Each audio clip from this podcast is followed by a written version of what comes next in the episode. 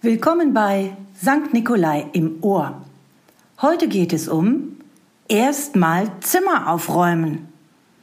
Es grüßen Sie Kantor Frank Schreiber und Pfarrerin Ulrike Bell. Schön, dass Sie da sind.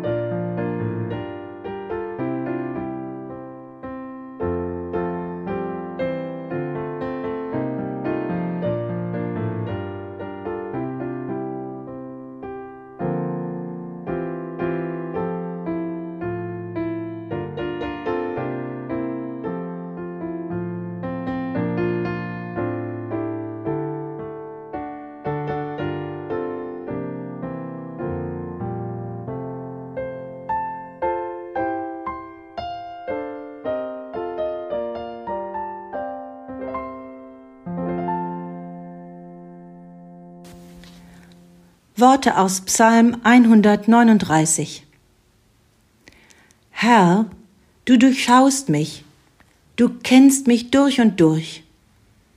Ob ich sitze oder stehe, du weißt es, aus der Ferne erkennst du, was ich denke. Ob ich gehe oder liege, du siehst mich, mein ganzes Leben ist dir vertraut. Schon bevor ich rede, weißt du, was ich sagen will. Von allen Seiten umgibst du mich und hältst deine schützende Hand über mir. Dass du mich so genau kennst, unbegreiflich ist das, zu hoch, ein unergründliches Geheimnis. Du hast mich geschaffen, meinen Körper und meine Seele, im Leib meiner Mutter hast du mich gebildet. Herr, ich danke dir dafür, dass du mich so wunderbar und einzigartig gemacht hast. Großartig ist alles, was du geschaffen hast. Das erkenne ich.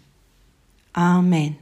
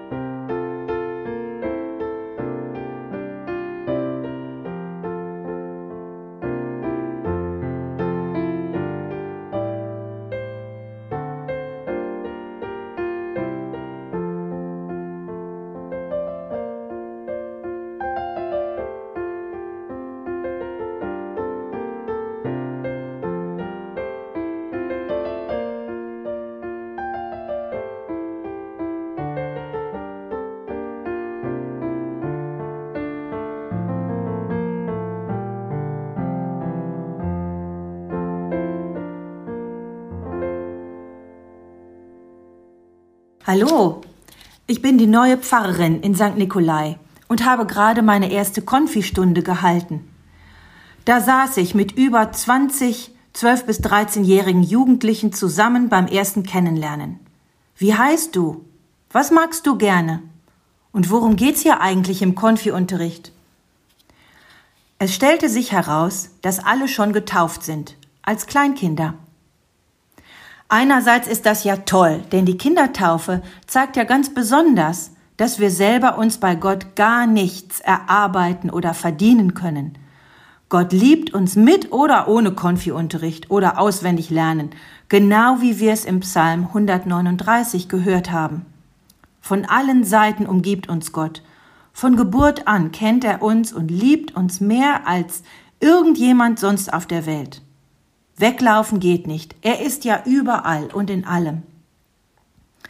Da könnte man dann ja sagen, dann ist ja auch egal, dann kann ich doch mein Leben auch so leben, auch ohne auf Gott zu achten, wenn der eh überall ist und mich eh liebt? Der deutsche Theologe und Pastor Dietrich Bonhoeffer nannte das billige Gnade. Eine Gnade, also eine Liebe oder Zuwendung, die bei so einer Betrachtungsweise dann leider für die Person total bedeutungslos wird. Ist ja eh alles egal. Ein wichtiges Gegengewicht gibt hier die Geschichte von der Taufe Jesu. Hatte Jesus es nötig, getauft zu werden?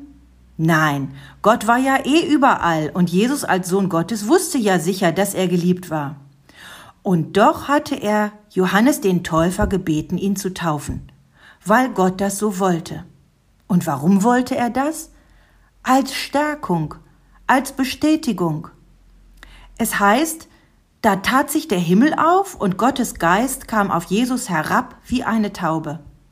Und dann Gottes Stimme aus dem Himmel, Du bist mein geliebter Sohn, an dir habe ich Freude. Wenn wir das also tun, was Jesus uns aufgetragen hat, wenn wir taufen, dann bekommt jeder Täufling auch dieses von Gott zugesagt. Ich habe dich unendlich lieb. Du bist mein Sohn, du bist meine Tochter. Ich bin stolz auf dich. Ich stärke dich und helfe dir, durchs Leben zu gehen, auch durch schwierige Zeiten hindurch. Er sagt nicht, erstmal musst du ganz viel auswendig lernen, dann musst du erstmal dein Zimmer aufräumen, außerdem musst du aufhören, deine Kinder und Kollegen zu nerven. Nee, nicht erst wenn du. Die Taufe, die erinnert uns daran, dass Gott wie ein stolzer Papa einmal zu uns vor allen anderen gesagt hat, dies hier, das ist meine Tochter. Dies hier, das ist mein Junge. Und das geht mit uns auf unserem ganzen Weg durchs Leben. Trotz all dessen, was wir im Leben falsch machen und wo wir Gott auch Mühe machen. Von allen Seiten beschützt, weil Gott unser himmlischer Papa ist, der uns unendlich liebt.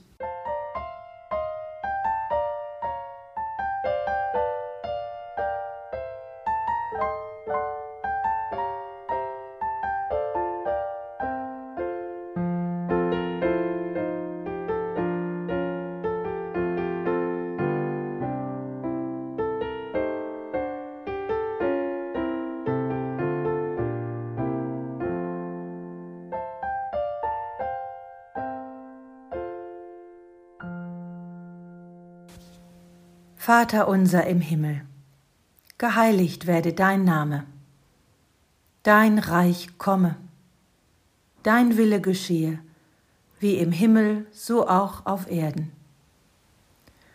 Unser tägliches Brot gib uns heute und vergib uns unsere Schuld, wie auch wir vergeben unseren Schuldigern.